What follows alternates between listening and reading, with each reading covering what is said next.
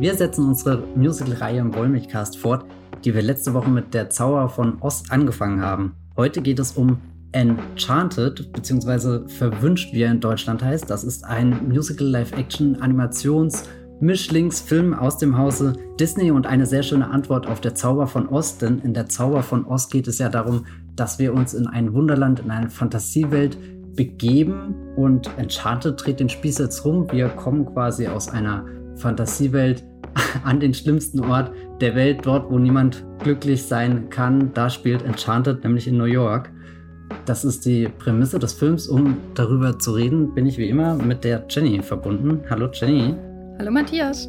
Jenny hat hier ihren Blog The Gaffer, den kennt ihr bestimmt. Ich schreibe für das Filmfilter und wir machen zusammen den Wollmilchcast. Wir wünschen euch dabei ganz viel Spaß und es gibt natürlich auch minimale Spoiler. Also wenn ihr Enchanted noch nicht gesehen habt, dann wäre jetzt noch der Punkt, rechtzeitig abzuspringen. Wenn nicht, wie gesagt, viel Spaß beim Zuhören.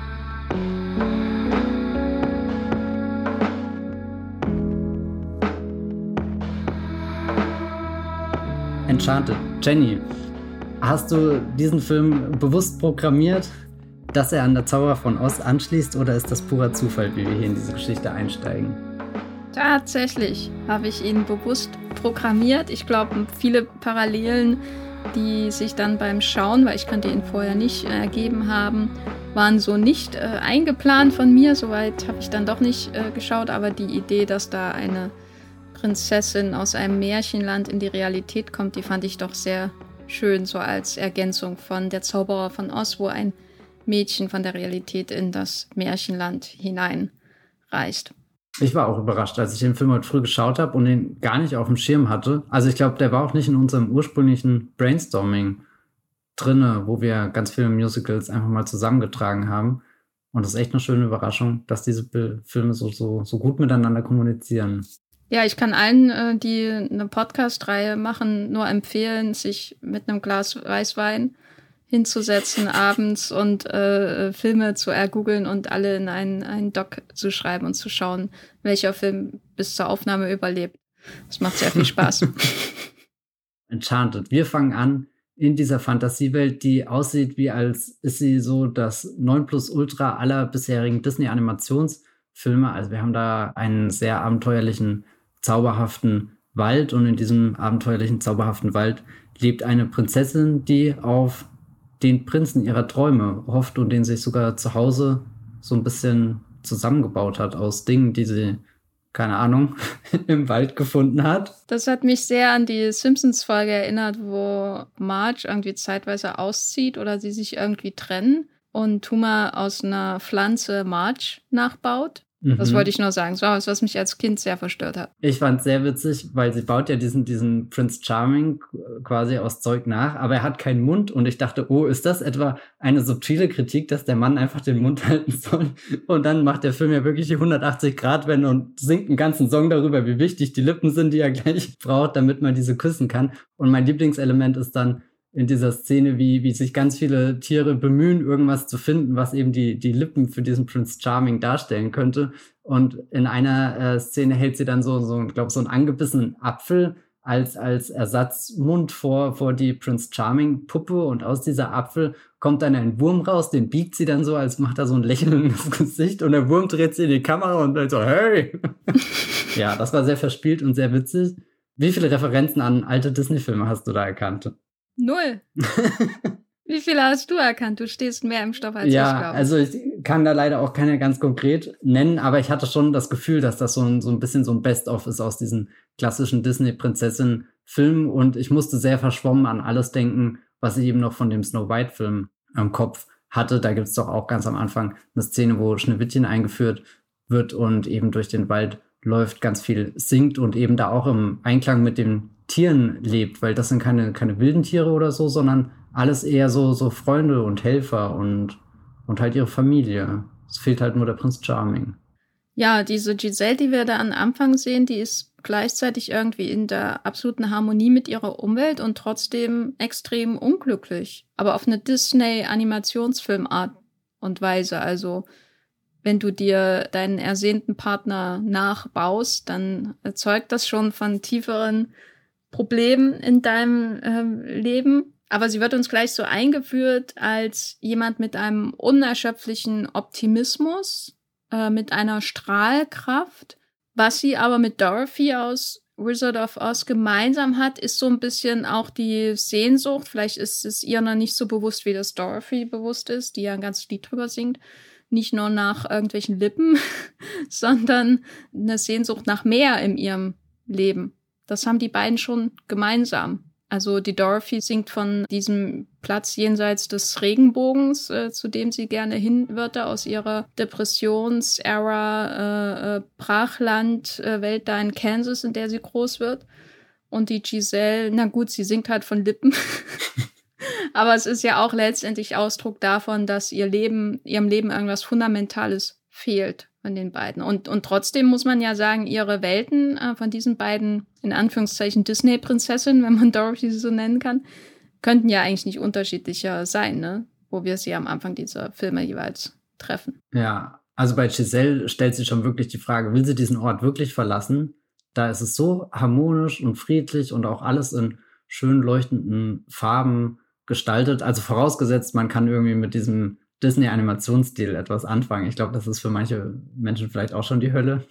Und sie bevorzugen, keine Ahnung, das heruntergekommene Kansas, wo, es aussieht, als ist jeden Moment irgendwie Weltuntergang angesagt. Das sind schon zwei sehr unterschiedliche Kulissen, aus denen wir dann abhauen. Aber was ich interessant finde, dass der, der Enchanted in seinen ersten zehn Minuten ja fast wirkt, als, als spult er da einmal ganz schnell so einen kompletten Disney-Film durch, weil wir, wir lernen ja nicht nur Giselle als unsere Protagonistin kennen, sondern auch schon den Prinz Charming im Endeffekt. Also irgendwie wirkt das, als käme der Film in den ersten zehn Minuten schon zu der Lösung, weil der Prinz Charming rettet sie auch gleich, wenn sie fällt. Also alles irgendwie so, so klassische Stationen, die man in so einem Märchen durchmacht. Bei Zauberer von Oz ist das ja im Grunde ähnlich. Also der, der Prolog von der Zauberer von Oz dient ja letztendlich auch als Schablone für den Rest des Films. Das stimmt, ja. Wo wir alle wichtigen Figuren die wir später in ihrer verzauberten Variante wieder treffen werden, schon mal antreffen. Wir sehen auch die böse Hexe in Form der gar nicht so unsympathischen Frau Gall. Äh. ich sehe, es hält sich auch eine Woche später noch. Nein, die Frau Geitsch ist schon sehr unsympathisch. Die Wicked Witch of the West, die, die war mir schon irgendwie sympathisch. Also war für mich die heimliche Heldin des Films, aber darüber später in, in dem anderen Podcast mehr, liebe Hörende da draußen.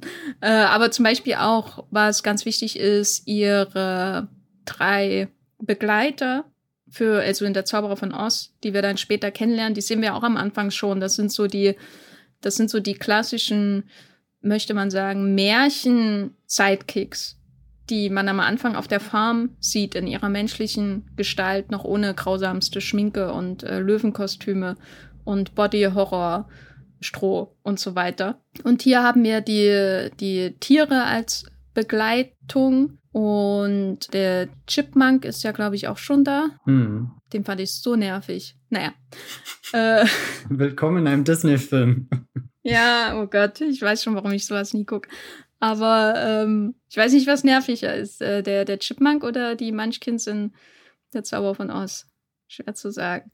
Aber das sind so die, die ja, klassischen Stationen und Elemente von so einer Märchenerzählung, die wir in beiden Filmen schon mal im Prolog sehen. Wir sehen ja sogar bei Enchanted auch ein Monster gleich am Anfang. Und damit meine ich jetzt nicht die böse Hexe, sondern den Troll, was so ein bisschen vorgibt, äh, was uns noch alles erwarten könnte in diesem Film und was ja am Ende dann leider auch, muss ich sagen, wahr wird im Finale von Enchanted, was da noch für, Fan Fan für ein mhm. Fantasy- oder Märchenelement hineinbrechen kann.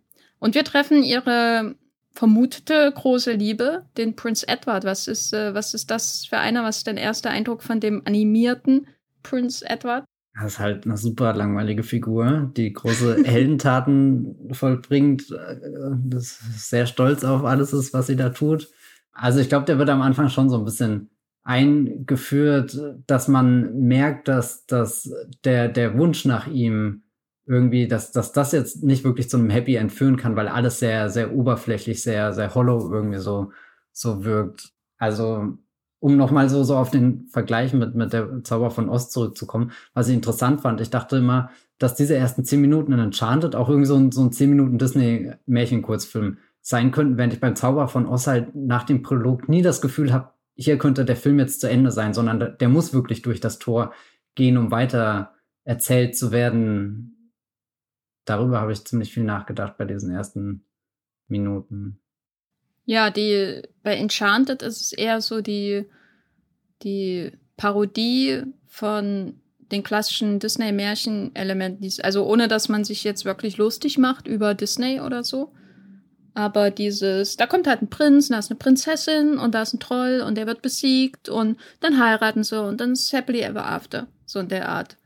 Ähm, und bei Zauberer von Oz ist es eher so ein, ich weiß nicht, das, das ist, glaube ich, auf einer anderen, e auf einer anderen Ebene wird da vorgegeben, was passieren wird. Äh, da geht es eher darum, dass die Märchenwelt in der Zauberer von Oz so, so eine überhöhte Version der Realität ist. Während hier die, die Realität in Enchanted, glaube ich, eher ein Gegenbild zur Märchenwelt ist. Wo vielleicht ähnliche Dinge erzählt werden, aber man zum anderen Schluss kommt. Was ja gerade die Entwicklung von Giselle dann auch ausmacht. So. Dass sie hat das easy happy end, theoretisch im, am Anfang, aber sie muss auf ihr großes Abenteuer gehen, damit sie weiß, was sie wirklich glücklich macht. Und das ist im Gegensatz zu Dorothy nicht einfach nur No Place Like uh, Home oder so, sondern Giselle ist äh, jemand, der äh, dann lieber der Zauber äh, in der, der Fremden, in, der, in die Fremde geht, um da glücklich zu sein. Insofern Giselle 1, Dorothy 0. Nicht, dass Enchanted automatisch der bessere Film ist, aber spricht für sie G G Giselle. Wir haben ja dann im Zauber von Ost die, den Wirbelsturm, der uns in diese fremde, verzauberte Welt führt. Und bei Enchanted ist es aber was anderes. Für alle, die nicht so ähm, in Erinnerung haben, was in Enchanted passiert oder den Film nicht kennen, kannst du mal kurz erklären, wie aus einem Disney-Animationsfilm ein echter Film wird und wie Giselle aus ihrer animierten 2D-Welt äh, nach New York kommt. Genau, also wir sind noch voll im Märchenmodus und eigentlich läuten schon die Hochzeitsglocken.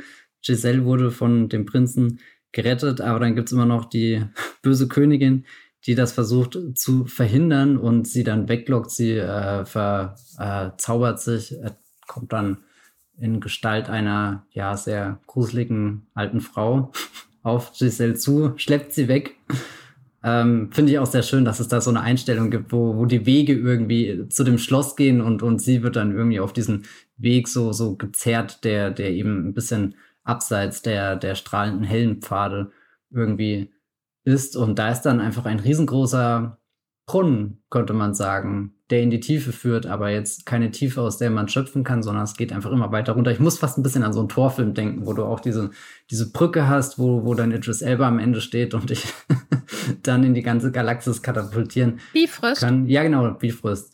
Äh, das ist das Wort, was ich gesucht habe. Nur im Fall von Enchanted gibt es halt niemanden, der das äh, wirklich steuert, der dich irgendwo hinschickt, sondern Giselle wird halt geschubst und fällt in die Tiefe und landet an einem ganz dunklen Ort, der eigentlich wie so ein, so ein Kerker aussieht. Und ich muss sagen, da hat der Film wirklich eine der, der coolsten visuellen Einfälle drinne, weil man denkt, sie, sie liegt auf dem Boden und da ist so ein, so ein Gullideckel, aber in Wahrheit quasi klammert sie sich von unten wie Spider-Man in der New Yorker Untergrund, was auch immer, Abflusskanal Zeug rum und dann dreht sich die Kamera einmal so um 180 Grad und dann steigt sie quasi auf dem Times Square aus, hebt diesen, diesen Kanaldeckel hoch und dann ist der Film wieder richtig rum. Also ich mochte das irgendwie, dieses Spiel mit, es wird uns erst eine Welt auf dem Kopf gezeigt, die sich dann rumdreht und das passt ja irgendwie auch ganz gut zu, zu der Reise, die sie in dem Moment macht. Ähm, dass sich da eben viel verändert, was ich ein bisschen enttäuschend fand, dass die Reise an sich nicht spektakulär ist. Also ich habe ja letzte Woche bei der Zauber von Ost gesagt, dass eigentlich so die, die größte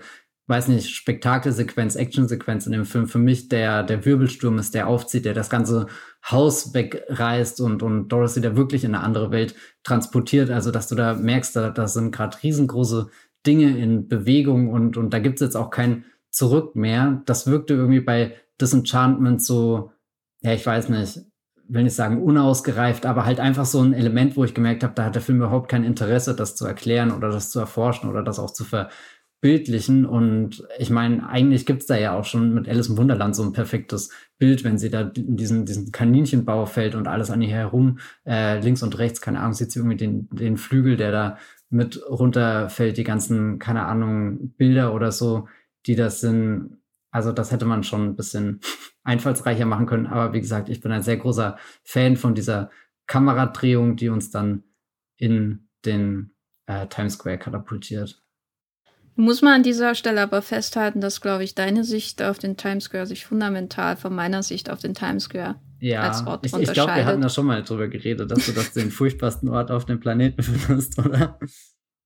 Ja, also für mich war das äh, ja der, der schaurigste Moment des Films, abgesehen von dem Säureapfel, der hier immer wieder angeboten wird, der sehr eklig aussieht. Wo man auch sieht, was der alles wegätzen kann.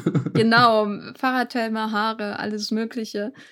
Und nee, weil ich fand den, äh, ich, also ich habe in dem Moment mich in sie hineinversetzt äh, und mich daran erinnert, wie mein, meine erste Reaktion auf den Times Square war. Und das war wirklich absoluter Abscheu gegenüber dieser, diesem geballten Werbeblock, in dem man sich da ja wiederfindet. Wobei hier bei Enchanted es ja schon so ist, dass man vor allem die Werbung sieht und nicht mal so sehr, wie viele Menschen und wie viele Leute in furchtbaren Kostümen da rumrennen und wie viel Touristen und wie voll das einfach ist und wie viel äh, Hupen da sind und wie unansehnlich alles äh, aussieht, was da rumsteht an ha Haus und wie, wie viele Applebee-Restaurants da sind und äh, so weiter und so fort. Aber wie hast du das denn gesehen, ihre Konfrontation mit dem Times Square? Weil du aus unerfindlichen Gründen magst ja diesen Ort. Sagen wir, es ist nicht die beste filmische Darstellung des Times Squares. Ich musste gerade schmunzeln, als du gesagt hast, es werden gar nicht diese ganzen Leute mit den Kostümen gezeigt. Da musste ich nämlich während dem Film auch dran denken. Und angenommen, sie würde jetzt wirklich auf dem Times Square auftauchen, das würde ja keiner mit der Schulter zucken, glaube ich, weil da ja tausend Leute rumstehen, die irgendwie Cosplays machen. Ähm, wobei, nee, ich glaube, das ist ist das Cosplay? Nee, oder? Fällt das in die Nee, das ist Cosplay? einfach nur ähm, sind Leute, die Geld verdienen damit, ja. ja. Wobei ich will nicht abzocken sagen, es ist ja wahrscheinlich ein wirklicher Job für die, keine Ahnung, was auch immer. Da stehe ich nicht drin. Ich fand vor allem, also das Eindrücklichste bei diesem Sprung in die neue Welt war dann irgendwie das, das Auto, was so nah an sie ranfährt. Und, und da fand ich dann ganz interessant, zum ersten Mal drüber nachzudenken mit, okay, wir haben gerade eben wirklich noch so eine animierte Figur gesehen. Jetzt ist da ein Mensch aus Fleisch und Blut, Amy Adams endlich in Person da, aber sie, die, sie schreckt ja wirklich zurück.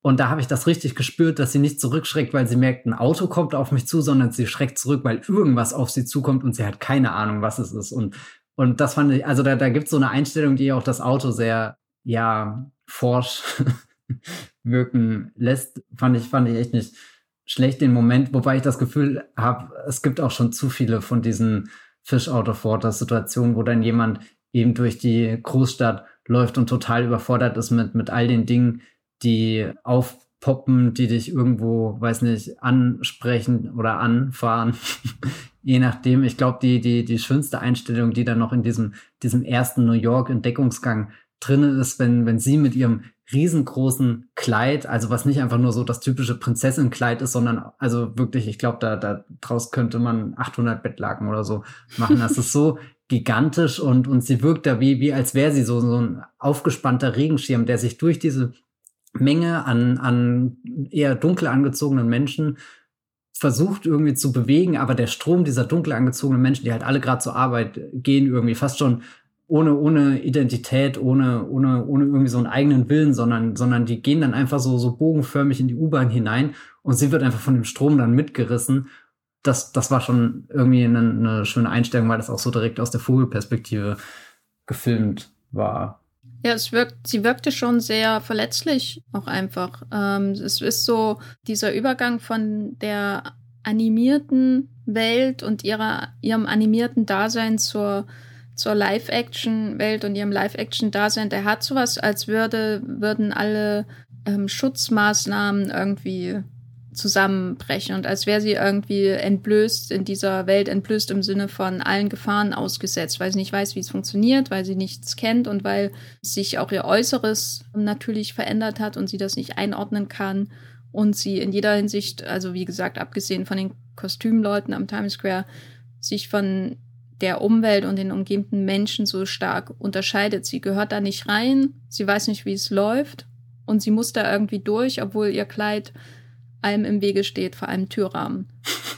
Und das hat, das hatte für mich schon, oder das war für mich schon eine der eindrücklicheren Szenen, weil letztendlich ist es halt ein Disney-Film und er wird nicht so düster, aber dieser Kontrast mit der Stadt oder diese, diese, diese mögliche Gefahr der Stadt, die wird schon relativ gut dargestellt dafür, dass es eigentlich ein ziemlich seichter Disney-Film ist und nicht ein Tim Burton-Film. Ich musste persönlich sehr oft an Freitag der 13. Teil 8, äh, Jason Takes Manhattan denken, wo der auch in einer Szene irgendwie aus so einem Gully oder sowas steigt und dann läuft er irgendwie durch New York und niemand bemerkt das so richtig, dass dann Dude mit einer Machete und so einer Hockeymaske rumläuft und, und Leute schnetzelt.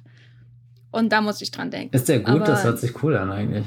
Also ich mochte ihn, aber viele Menschen mögen ihn nicht. Ich mag ihn, weil er spielt aus, also aus unerfindlichen Gründen hat Crystal Lake eine Anbindung irgendwie an den Atlantik. Mhm. Äh, auf einmal in diesem Teil. Deswegen spielt er sehr viel auf einem Schiff und das ist für mich immer ein Pro für einen Film. Ähm, auch in, wie schon in Poseidon Adventure. Wenn Poseidon Adventure noch den Jason drauf gehabt hätte mit einer Machete, dann wäre er noch besser gewesen. Und so ähnlich ist halt auch ähm, Jason Takes Manhattan, wo er sehr, sehr selten und nur im dritten Akt in Manhattan ist, aber davor immerhin auf einem Schiff. Ich mochte eigentlich, also jetzt äh, sprichst du so viel über das Schiff, aber mich hat vielmehr die Idee fasziniert, einen Serienkiller wirklich in der Großstadt zu haben, weil meistens sind sie ja eher in so einem Vorort, wo, wo, wo ja bewusst damit gespielt wird, jeder ist da so ein bisschen für sich privat, deswegen kann der da so durchlaufen und tötet die Menschen und keiner kriegt was mit. Aber was ist denn, wenn da eigentlich jemand ist, wo außenrum die ganze Zeit Leben ist? Also gerät da die Situation noch mehr außer Kontrolle, weil sie erst recht keiner um den anderen kümmert? Oder wird der Jason einfach nach drei Minuten vom NYPD geschnappt und dann ist der Film vorbei? Also in dem Fall ist es, glaube ich, eher ein vernichtendes Urteil über die ähm, soziale Kälte in New York. Mhm, okay.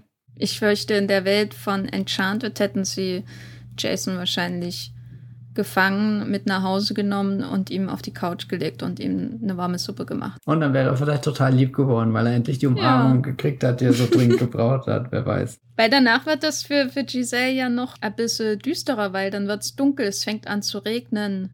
Ja, und sie hat ja immer noch dieses weiße Kleid an, aber du spürst, also ich habe richtig diesen Asphalt gespürt, die Pfützen und, und der, die, die Stelle, wo In sie. In der Lower East Side vor allem. Ja, und, und da, da, da war dann auch nicht so, so, so eine ebene Straße, sondern du hast genau gesehen, die wurde schon dreimal aufgerissen, wieder drüber geteert, da noch ein, ein Straßenloch geflickt und so. Und dann sammelt sich da langsam das Wasser drin und da, also so, so wie du auf einmal merkst, dass diese Figur jetzt wirklich in was drinnen steht, wo du ja davor Animationselemente hattest, wo sie auch problemlos einfach von einem riesengroßen Baum runterfallen konnte, einfach gefangen wird, wie sie da vor, keine Ahnung, barfuß irgendwie durch den Wald läuft und, und alles fühlt sich an, als, als ist sie in so, so einer Wattewelt drinne und, und da hat das New York schon so einen Grip jetzt auf einmal.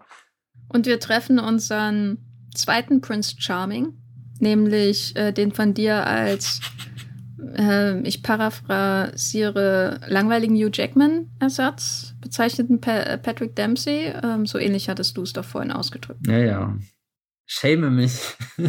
Patrick Dempsey, der Star aus Outbreak, Grey's Anatomy, der spielte ja das Love Interest im Grunde mit seiner kleinen Tochter. Es ist schon die Rede von ihrer neuen möglichen Stiefmutter von dieser kleinen Tochter. Da hat man schon wieder eine Parallele natürlich zu dem Prolog, dem animierten Prolog. Und der findet sie an einer Häuserwand. Wenn wir ihn zum ersten Mal treffen, gibt es irgendeinen Unterschied zwischen ihm und dem Prince Edward, den wir in seiner animierten Form vorher gesehen haben. Weil ich glaube, der Film stellt die schon in einen Gegensatz zueinander. Aber sehen wir da einen Gegensatz zwischen den beiden? Hm, also ich war mir sehr unsicher, wer er denn jetzt genau ist, weil ich habe auch kurz überlegt, ob das wie bei Wizard of Oz ist, dass eben alle Figuren aus der einen Welt auch in der anderen vorkommen. Deswegen dachte ich auch kurz, dass Edina Menzel die Hexe dann in Live-Action spielen würde, was nicht der Fall war. Also ich fand ihn sehr, keine Ahnung, charismatisch und fand diese Szene in dem Taxi toll, wo er versucht, seiner Tochter zu erklären, was er für einen nächsten Lebensschritt plant. Also, dass er eben die Dina Menzel-Figur heiraten will. Und dann habe ich schon irgendwie in meinem Kopf gemerkt, wie ich, wie ich nachgedacht habe mit, okay, aber der Film, da läuft ja jetzt gerade alles drauf raus, dass er irgendwie in Giselle kracht und die beiden sich dann sehr wahrscheinlich verlieben. Aber in dem Moment wirkt es doch so, als ist Patrick Dempsey super glücklich mit der Edina Menzel-Figur, die ja zu dem Zeitpunkt noch nicht wirklich Profil hat, sondern auch eher nur durch, durch das existiert, was, was wir eben von ihm über sie wissen. Und da war ich ehrlich gesagt verwirrt, wo, wo, wohin sie mit seiner Figur wollen, ob, ob das nur eine, eine platonische, freundschaftliche Beziehung ist, weil das war ja irgendwie klar, dass, dass sich eine Figur aus der echten Welt und eine Figur aus der Märchenwelt jetzt da auf eine gemeinsame Reise begeben werden oder ob sie der, der Film schon dahin bringt, dass sie sich ineinander verlieben. Also ich war mir sehr unschlüssig in diesen ersten Szenen, wo er auftaucht. Ja, er schien sehr als Stünder da, wo er halt in seinem Leben steht und das ist auch gut so. So in der Art, wo er sich hinbewegt. Niemand, der jetzt unbedingt äh, eine ehemals aus einem Animationsmärchenland stammende Figur braucht, um äh, sein Leben irgendwie auf den richtigen Pfad zu lenken. Zum Glück geht es so. Patrick Dempsey gut, das heißt, Amy Adams muss kein Manny Pixie Dream Girl spielen. Genau, das ist der große Vorteil. Auch wenn sie auf jeden Fall Manic ist und ein Pixie und ein Dream Girl, aber sie ist trotzdem kein Manic Pixie Dream Girl oh. äh, in dem Film. Und ja, ja, ich, also ich kann das nachvollziehen. Ich, ich hatte den ja vorher auch nicht gesehen und dachte so, läuft das dann darauf hinaus, dass, dass die einfach nur gute Freunde sind? Das kann mhm. doch nicht sein. Das ist doch verboten. Ja, dann dachte ich aber wiederum, vielleicht ist das ja wirklich so ein flauschiger Disney-Film, dass da gar nichts existieren kann. Und witzigerweise ist das erste Drehbuch, glaube ich, sogar eher für eine R-Rated-Komödie geschrieben gewesen oder so. Das ist natürlich jetzt auch sehr faszinierend im Hinterkopf, das zu haben, wie, was für eine weitere Reise dieser Film hinter sich hat. Ja, das kann ich mir auf jeden Fall gut vorstellen, weil das schreit ja eigentlich nach so einer Metakomödie, die sich mit prallem Humor über Disney-Klischees lustig macht. Oder so, oder die dekonstruiert oder sowas in der Art. Und das ist sehr Enchanted am Ende überhaupt nicht. Obwohl es natürlich viele Metamomente gibt, aber das hat mir dann auch gefallen. Was man natürlich dazu sagen muss, wir sind ja hier in der Musical-Reihe im Wollmilchcast. Und bisher wurde nur im Vorspann wirklich, also im Vorspann nicht im, im Prolog gesungen. So, der Lippensong. Ganz, ganz wichtig, der Lippensong. der je länger ich darüber nachdenke, immer mehr zum Körperhorror wird. Ich war nervös, dass vielleicht das Musical-Element auch wirklich nur in dem Animationsprolog vorhanden ist, eben weil er da noch Disney-Disney-Film ist und danach ja eher äh, hybridisch wird mit, sagen wir mal, 95% Live-Action-Elementen und einer, einer Zeichentrick-Hexe, die immer wieder rüberlugt und guckt, ob dann alles nach ihren Vorstellungen läuft, wenn sie da im Suppentopf brodelt. da hat er schon ein paar tolle Bilder, die jetzt visuell, glaube ich, nicht so umgesetzt sind, wie was, was, was, was man da einfach hätte rausholen können aus dieser Situation, aber schon, schon alles sehr, sehr amüsant, wie ich fand. Ja, ja, und äh, das ging mir ähnlich. Ich dachte gestern auch, oh mein Gott, habe ich einen Film ausgesucht, in dem nicht gesungen wird. Was ist das denn für eine Programmierung? Habe ich zu viel Weißwein getrunken? Und dann Kommen wir aber zu dem Punkt, wo wir wirklich lernen, was vielleicht auch das Singen in diesem Film bedeuten kann. Wenn, und darauf habe ich die ganze Zeit gewartet, wenn, ähm, also er nimmt ja Giselle äh, nach Hause, weil sie ist ja offensichtlich verwirrt. Ich habe mich gewundert, warum er sie nicht irgendwie zur Polizei bringt oder ein Krankenhaus, aber ist wahrscheinlich einfach netter, so sie mit nach Hause zu nehmen.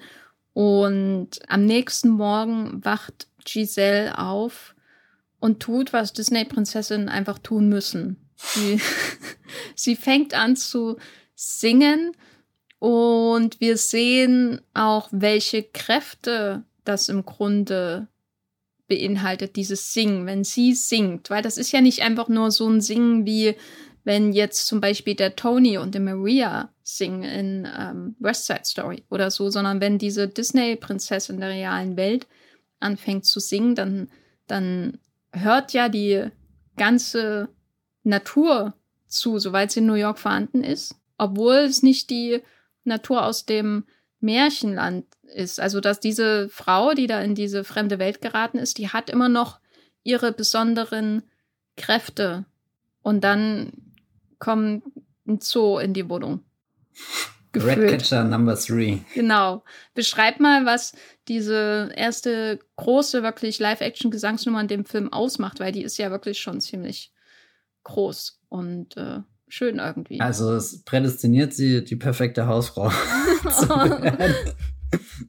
Das war, oder kurz davor, sie guckt sich ja in dem Apartment um und das sieht ja richtig vermüllt dann auf einmal aus, wo ich mich auch gefragt habe, wo, wo kommt denn das jetzt alles her? Also so, so chaotisch habe ich den Patrick Dempsey Dude jetzt nicht eingeschätzt. Aber es gibt ja so, so eine gewisse Kraft zurück, die sie davor verloren hat, wo sie völlig hilflos durch das New York eben gelaufen ist und nur von Leuten angerempelt wurde oder eben von Autos da äh, weggehupt wurde. Und da, da wirkte sie ja sehr, sehr machtlos. Und, und dann ist sie jetzt in dieser Wohnung drin, immer noch in ihrer, ja, so, so Märchen-Naivität gefangen und, und packt das einfach an, öffnet die Fenster, das ist irgendwas Vertrautes, das kennt sie und ruft da hinaus und findet trotzdem in dieser fremden Welt Verbündete. Und da fand ich dann sehr schön, dass sie Verbündete findet, die ja die, also die richtigen Einwohner in Anführungsstrichen der, der, des New Yorks, also halt die Menschen, nicht wirklich wahrnehmen würden oder so. Keiner macht sich Gedanken über die ganzen Tauben, über die ganzen Ratten, über die ganzen Kakerlaken, die da rumlaufen, aber, aber sie empfängt die genauso herzlich wie die zuckersüß animierten Tierchen im Wald und, und man kann sich vorstellen, dass, dass dieses Bambi, was am Anfang fröhlich durch die Gegend hüpft, dass man das umarmt und streichelt, aber man kann sich nicht vorstellen, dass man irgendeine dieser wahnsinnig guckenden Tauben genauso in Empfang nimmt. Und, und das finde ich hat einen großen Reiz irgendwie von dieser Szene ausgemacht, wie, wie du eigentlich diese New York-Kulisse hast, die völlig gewöhnlich aussieht, plus die Tiere, die du, wo du eher erwartest, warten würdest, die, die scheucht gleich jemand weg. Wie das später Patrick Dempsey auch sehr gekonnt macht, sie nach, eins nach dem anderen einsammeln und aus der Wohnung rausführen. Aber für, für Giselle existiert das nicht, dass das irgendwie jetzt nicht angebracht wäre oder überhaupt nicht realistisch ist, sondern sie, sie trägt da wirklich das, das Märchen hinein wieder in den Film und, und halt auch mit so einer unerschütterlichen Selbstüberzeugung. Also da, da habe ich auch manchmal drüber nachgedacht, dass ja alle Figuren, die aus dem Märchen kommen, schon sehr, sehr eingenommen von ihren Rollen sind. Und das fällt halt negativ bei dem, dem Prinz auf, weil da hat man halt das Gefühl, der ist nur selbstverliebt und arrogant und denkt halt, die Welt liegt ihm zu Füßen und, und er muss dann nur seinen vorgefertigten Weg gehen. Und weiß nicht, sie, sie braucht ja auch so ein paar Momente, bis sie sich von ihrem Prinzessinnen-Sein da irgendwie loslöst und auch so, so ein paar Kompromisse eingeht, die halt das, weiß nicht, New York-Stadtleben von ihr erfordern. Halt nicht ständig zu singen. ja, ich meine, dass sie singt, ist, glaube ich, wichtig, weil dadurch verändert sie auch die Menschen um sich rum und zeigt ihnen vielleicht auch die Welt, wie sie sie noch nie gesehen haben, was ich ja dann in der äh, Central Park-Szene ganz wichtig finde, weil, weil die ist die Szene, die sich am ehesten wieder so anfühlt wie der Prolog, wo, wo du das Gefühl hattest, die, die ganze Welt ist irgendwie in einem Einklang und wenn sie singt, ergibt alles Sinn, alle Menschen um sie herum oder alle Tiere tanzen mit, singen mit, sind irgendwie Statisten in einer riesengroß orchestrierten Tanznummer oder so. Und da wirkt die Stadt auch auf einmal deutlich freundlicher. Aber trotzdem wird ja später gesagt, äh, dass oder es wird so, so angesprochen, dass das Singen das Denken ersetzt. Wenn es darum geht, was der Prinz und so weiter gewohnt ist und was man eigentlich so als animierte Figur macht und so. Äh, ich meine, so sprechen sie nie darüber, aber es wird einmal quasi mehr oder weniger direkt gesagt, dass man nie gedacht hat, weil man halt stattdessen gesungen hat. Das heißt, es wird so gegenübergestellt, die, das Denken als die Ratio zu hinterfragen, was mache ich jetzt denn eigentlich? Will ich jetzt wirklich nach einem Tag diesen äh, Prinzen Edward heiraten. Da, das, das, dazu kommt sie ja als animierte Figur nicht, weil sie singt, wenn man so will, nämlich das Her dem Herz zu folgen. Das, das fand ich sehr überraschend, dass es einmal wirklich so gesagt wird, weil ich trotzdem insgesamt das Gefühl habe, dass das Singen als was sehr Positives in dem Film betrachtet wird. Und da war ich mir unsicher, ob sie das überhaupt zu Ende gedacht haben, was das Singen eigentlich bedeutet in dem Film. Ausgehend vom Finale haben sie wissen sie zumindest nicht, was es mir bedeutet. ähm, aber darüber sprechen wir sicherlich noch. Hast du das irgendwo im Film sehen können, dass das Singen irgendwie auch einen negativen Effekt hat oder sowas ist wie, äh, man stellt sich nicht, oder sowas mitschwingt wie, wenn man singt, dann stellt man sich nicht seinen Problemen. Also wir, das ist ja schon sehr spannend in einem Musical, zu, wenn da so ein kritischer Blick dem Singen gegenüber ähm, eröffnet wird. Also ich finde am auffälligsten halt die Szene, wo der Gesang für mich nochmal thematisiert wurde, ist, als am Ende der, der Prinz aus der Märchenwelt ihr gegenübersteht und sagt, du singst ja gar nicht meinen Song mit, den ich hier angestimmt habe. Und sie dann auch so ein bisschen verdutzt ist, ja stimmt. Und da hatte ich das Gefühl, dass der Gesang vielleicht nicht unbedingt sowas Hirnloses ist, was du halt tust, wenn du nicht nachdenkst, sondern dass der Gesang was ist, was du fühlst, was sich richtig anfühlt. Und äh, für Giselle hat sich vermutlich ihr ganzes Leben lang das richtig angefühlt. Dass sie irgendwann ihren Prinz Charming trifft, den hat sie sich ja sogar schon gebaut, hat das irgendwie geprobt, bevor dann der große Bühnenauftritt kommt. Und, und jetzt am Ende steht er da, aber sie kann den Song einfach gar nicht mehr mitsingen und, und stattdessen würde sie lieber einen anderen Song singen. Also ich glaube, wenn Patrick Dempsey sich wirklich mal überwunden hätte und was angestimmt hätte, ein Lied, dann, dann wäre sie mit eingestiegen. Und das ist ja auch bei dieser äh, Central Park-Szene nochmal so, dass, dass die beginnt ja auch eher sehr natürlich, also normal. Die laufen da durch und sie stimmt so und so was an und er so, der, keine Ahnung, was ist das für ein Song? Und dann fangen ja so, so drei Straßenmusiker mit an zu, zu spielen. Und dann ist er ja auch so, so fast schon ein bisschen wütend, dass jetzt, oh, jetzt singen alle, oh, und alle kennen das Lied und ich mal wieder nicht oder so. Aber das war für mich schon so ein, so ein eindeutiges Zeichen, dass, dass die, die, die Figuren, die, die Musik einfach fühlen und dass das, was das Richtige in dem Moment ist. Also auch irgendwie so dieser, dieser Ausdruck von, ich bin jetzt wo angekommen, das ist hier gerade meine Lebensfreude, die irgendwie ähm, aus mir heraus quillt. Wo bleibt er noch bewusst weg, wo er sonst da wäre? Wie, wo bleibt was bewusst weg? Der, der Gesang überlege ich gerade. Weil es ist ja jetzt nicht das Musical, wo, wo ein Lied an das nächste kommt, sondern es sind ja auch wirklich überraschend viele ganz normal gesprochene Passagen drinne. Also ich suche halt gerade noch Stellen, wo wo es negativ ist, weil, weil ich habe das Gefühl, die meisten Eigenschaften, die Giselle irgendwie in die äh, Bredouille bringen, also die meisten Dinge, die sie aus ihrer ähm, Disney-Prinzessin-Animationsidentität mitbringt, sind ja eher diese Momente, wo sie einfach nur verpeilt ist und deswegen irgendwie fehl am Platz wirkt, wenn sie einfach den Goldfisch oder was auch immer das für ein Fisch ist, wo sie den fast verschluckt und dann wieder ausspuckt, wo sie halt einfach weird wirkt in dem Moment. Da, da hat ja der Film immer so einen, so einen komischen Unterton. Mit dabei löst das dann den Humor auf, aber es sind selten Szenen, dass sie wirklich das Singen anfängt und dann jemand aktiv gestört ist an dem Singen.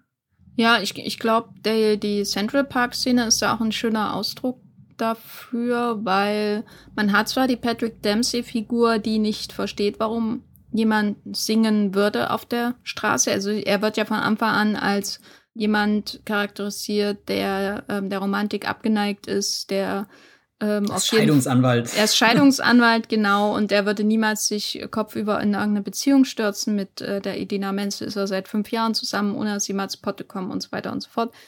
Und dann steht er da und, und rümpft einfach nur die Nase über das Singen, aber der, auf den das zurückfällt, so, ist, ist halt er. Also es wird, seine Reaktion wird nicht genutzt, um sich über alle, die singen, in der Szene lustig zu machen, sondern oder dass man denkt, ja, der Patrick Dempsey hat recht. Warum singen denn die jetzt hier? Das ist nicht, nicht die Art und Weise, wie das inszeniert wird. Seine Reaction Shots zum Beispiel, das ist nicht, äh, wird, wird nicht dafür genutzt, dass man, dass der Zuschauer auf seiner Seite ist, auch wenn man vielleicht am Anfang leicht befremdet auf die Giselle schaut, so wie er auf sie schaut. Aber das überbordende Gefühl dieser wunderbaren Central Park Sequenz, die ja wirklich eine riesen Gesangsnummer ist, die vergleichbar ist mit der Pool-Nummer in, in The Heights zum Beispiel, mit einem mega äh, oder mit einem sehr großen Ensemble auch und wo auch so, so Alltagskostüme irgendwie hineinspielen. Also die, die Müllmänner und alle möglichen Leute, die kommen dann zusammen und tanzen und die verschiedenen Kostüme sind alles sehr bodenständig, sag ich mal. Und alles, was dazu genutzt wird, um die Choreografie umzusetzen, ist quasi das, was da ist im, im Central Park das überbordende Gefühl ist die Freude an dem Ausdruck de, des Sings. Und deswegen ist der, auf dem diese Sequenz negativ irgendwie abstrahlt, maximal halt er und nicht andersrum. Dass man irgendwie auf diese Sequenz herabblickt in irgendeiner Weise, weil er darauf herabblickt, was da passiert. Er ist ja primär verstört, was da passiert. Aber ich glaube, die Idee dahinter ist schon, oder so wie es inszeniert wird, dass man als zuschauende Person äh, genauso mitgeht wie die Straßenmusiker, wenn sie Giselle sehen. Und er lässt sich ja auch irgendwo anstecken. Oder es gibt dann diesen, diesen Shot, wo alle Menschen so die Arme nach oben tun und er, er so, so schüchtern mit, okay, tue ich die jetzt hoch? Wie, wie weit strecke ich die hoch? Wie, wie macht man das? Ich, ich weiß nicht, ich habe meine Hände nur sie hoch bewegt. Oh mein Gott, ich bin immer in diesem Anzug, in dieser Scheidungskanzlei. Ich habe die Hände ja immer nur unten. Aber danach wird es ja ein bisschen plotty. Äh, Wir sind wieder in, in dieser Phase angekommen des Films. Ja, naja, ich, also hier fand ich es nicht ganz so schlimm, weil ich das, das Präfinale eigentlich sehr schön finde. Das mit dem Finale habe ich schon mega, äh, oder habe ich schon, um, habe ich schon große Probleme, aber das, was vor dem Finale passiert, das gefällt mir eigentlich sehr. Aber plotty wird es dann, wenn die Hexe die wir ja erst ganz spät dann wirklich in ihrer Live-Action-Form sehen, wenn sie erstmal die Timothy Spall-Figur rüberschickt. Und der hat dann noch einen Chipmunk. Und das muss ich sagen, weil sie nicht unbedingt mein Lieblingsteil des Films. Denn dann die Jagd nach äh, anfängt, weil das ist wieder so ein Moment in einem Musical, wo man die ersten 20 Minuten oder so Zeit hat, um einfach nur alles aufzunehmen, zu verstehen, wie die Welt funktioniert, wann die Menschen singen und wann sie nicht singen was die Figuren ausmacht und sich da einfach so ein bisschen drin wälzt und äh, sich immer daran erfreut, äh, welche Vorhänge Giselle diesmal genutzt hat, um ein Kleid draus zu schneidern und äh, wie die Vorhänge dann auch dann so hängen, ne? Sie hat die Vorhänge einfach ausgeschnitten, während die noch da gehangen haben. Ja, und, und, und das ist auch ein Talent. Also das kann ich nicht nachvollziehen, wie sie das geschafft hat. Finde ich bewundernswert auf jeden Fall.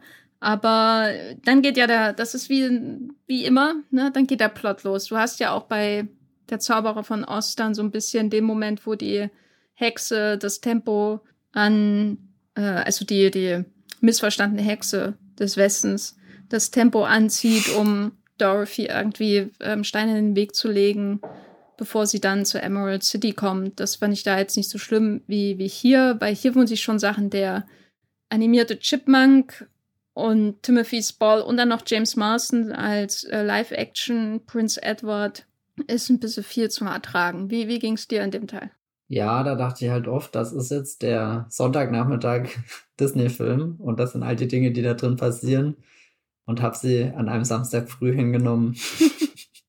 ich weiß nicht. Also mir war der James Marston auch irgendwie lange Zeit zu sehr in dieser künstlichen Prince Charming Rolle und ich hätte oder zum, zum Ende des Films hin geben sie ihm ja so ein paar Szenen, die ihn wieder richtig sympathisch werden lassen. Und das hätte ich mir eigentlich gewünscht, dass er noch mehr zu einer Figur aufgebaut wird, schon davor, für die du auch irgendwie, bei der du mitfieberst, dass sie vielleicht auch an ihr Ziel kommt. Das hätte zumindest irgendwie den, den, den großen Konflikt des Films ja auch noch ein bisschen interessanter gemacht, weil im Endeffekt es existiert ja keine Chemie zwischen Giselle und, und dem Prince Edward, sondern ab einem Punkt ist einfach klar, dass, dass sie einfach mit dem, dem Patrick Dempsey, mit dem Robert zusammenkommen muss. Und eigentlich fragt man sich nur, denkt denn auch mal jemand an die Dina Menzel?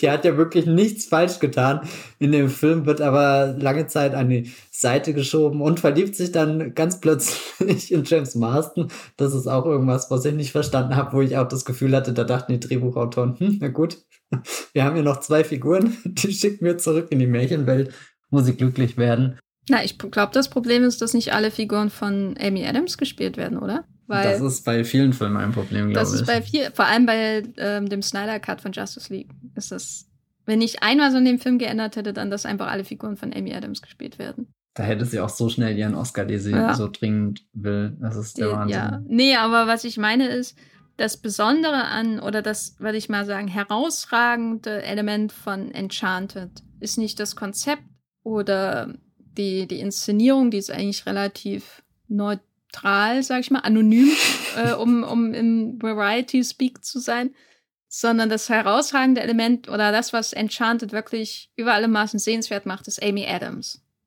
Und das, was sie schafft in dem Film, und das ist das, wo, was James Marston nicht schafft, was er aber wahrscheinlich auch am Drehbuch liegt, ist, dass sie den Übergang spielt zwischen dieser animierten Figur, die sich in einem fleischigen Live-Action-Körper wiederfindet, zu einer menschlichen Live-Action-Person.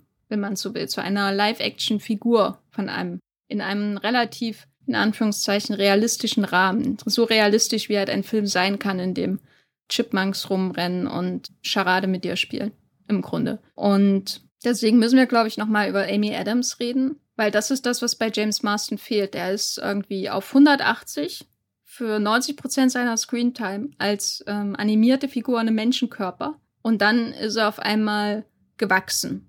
Und das ist dieser Bruch, der da am Ende stattfindet, der, wo es keinen Übergang gibt, in dem Sinne.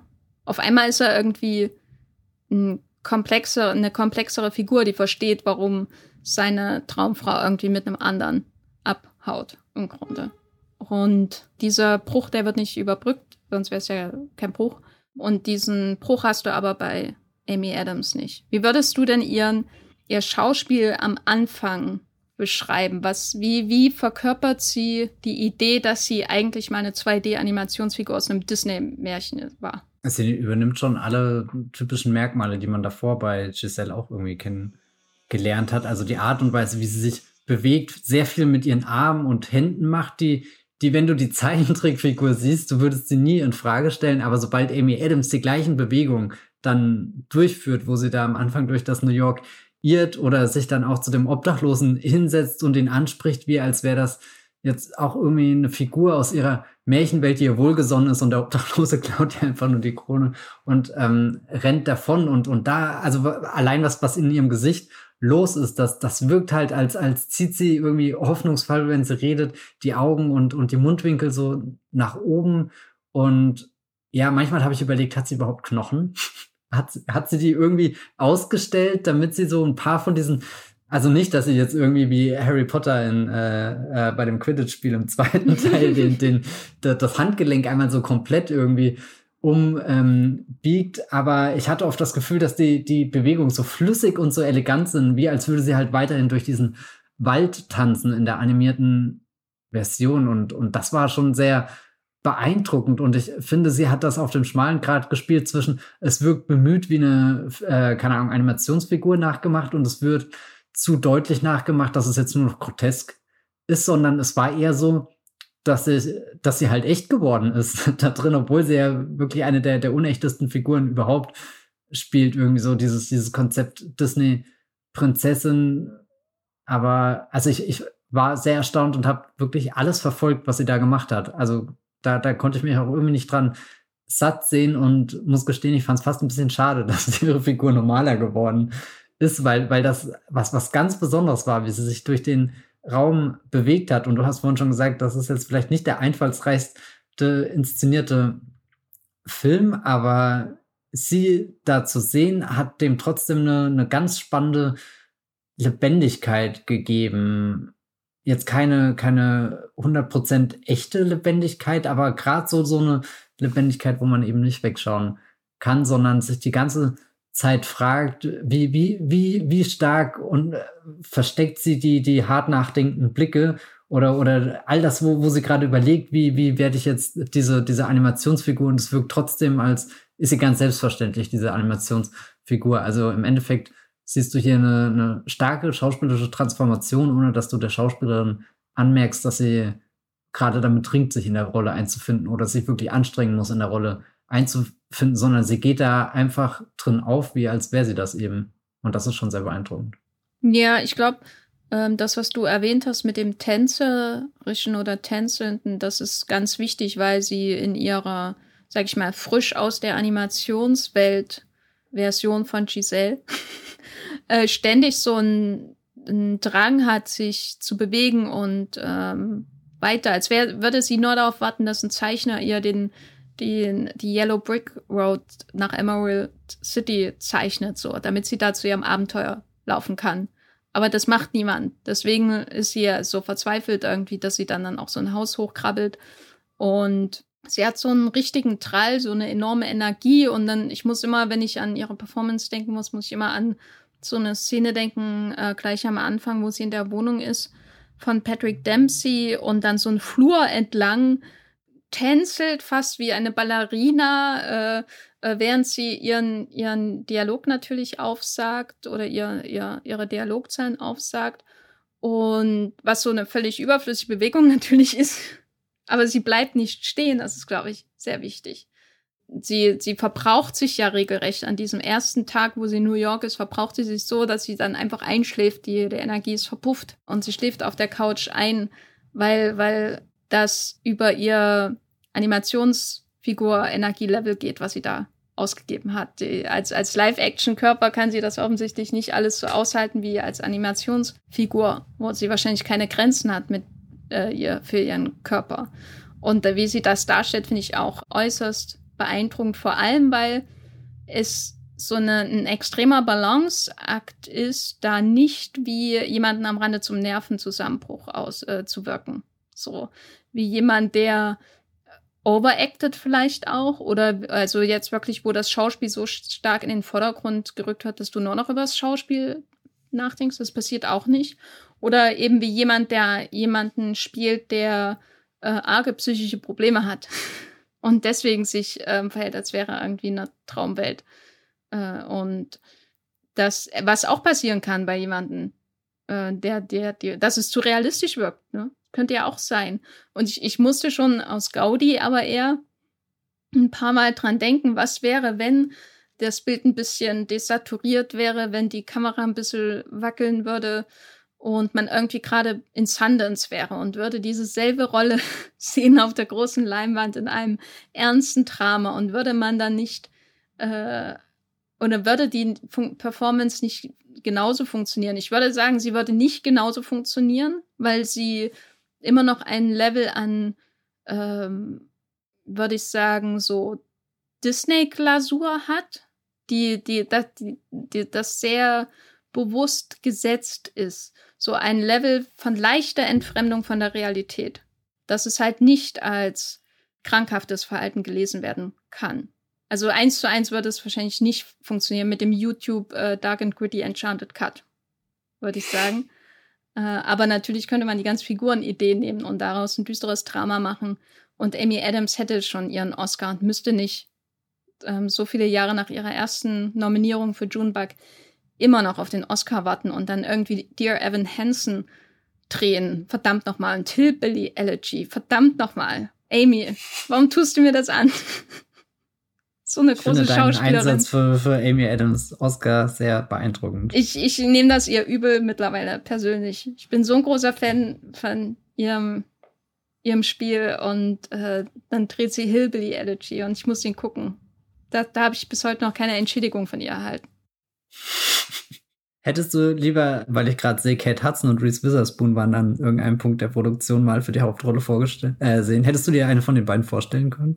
Also Reese Witherspoon kann ich mir auf jeden Fall vorstellen. Wenn ich mir natürlich blond vorstelle, das ist ja auch eine Figur, die mhm. am Rande zur Disney-Prinzessin läuft und die auch eine gewisse Blindheit hat, eine angenehme Blindheit gegenüber der Reaktion auf ihr Verhalten, was auch für viel Komik sorgt natürlich. Und das ist bei Giselle am Anfang ja auch so. Sie macht dann einfach weiter, ohne wirklich wahrzunehmen, wie die anderen auf sie blicken.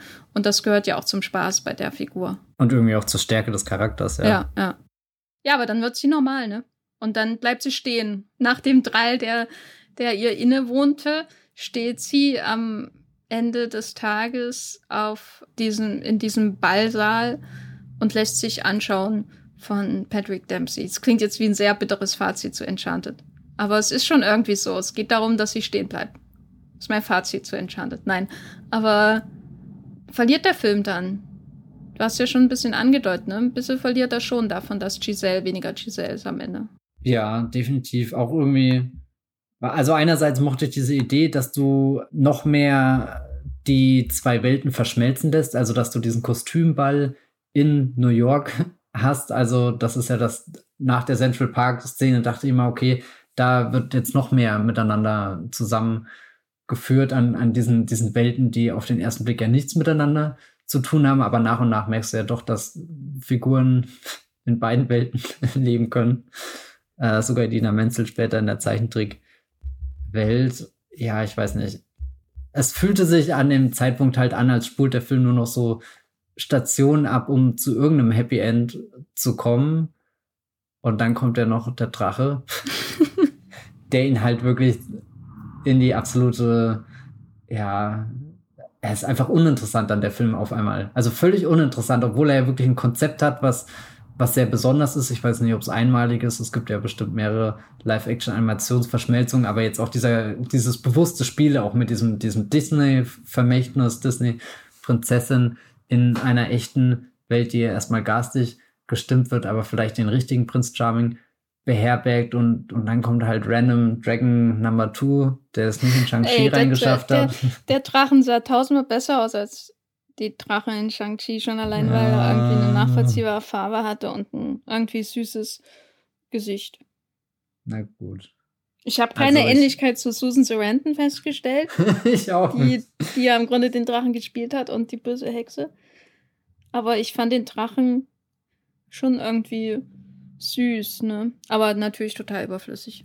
Ja, und vor allem ist der Film dann auch komplett weg von, von seinen Musical-Wurzeln, sondern er fühlt sich halt eher an wie so ein eben mit 2000er austauschbarer Disney-Blockbuster. Ich habe vorhin im Vorgespräch, als musste ich an den John Turteltaub Sorcerer Apprentice-Film mit Nicolas Cage denken, der auch irgendwie in so einem New York-Setting spielt und irgendwann ganz egale CGI-Szenen nur noch hat, wo, wo halt auch nichts mehr also bei diesem Nicolas Cage-Film geht es ja eigentlich auch in, um Magie und das eben verbunden mit, mit irgendwie der modernen äh, Welt des 21. Jahrhunderts in New York.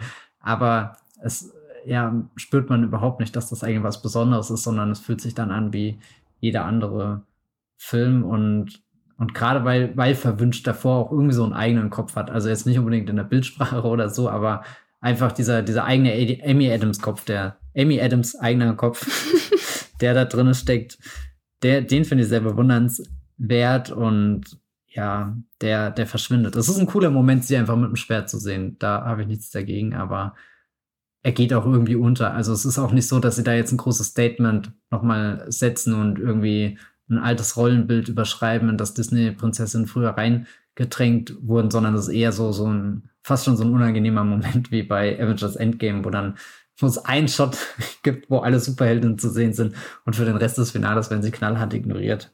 Also Enchanted ist besser als Avengers Endgame. Uh, wer bin ich darüber zu richten? Du bist Matthias Hopf, du kannst es tun hier im Wollmilchcast. Ist auf jeden Fall meine Meinung.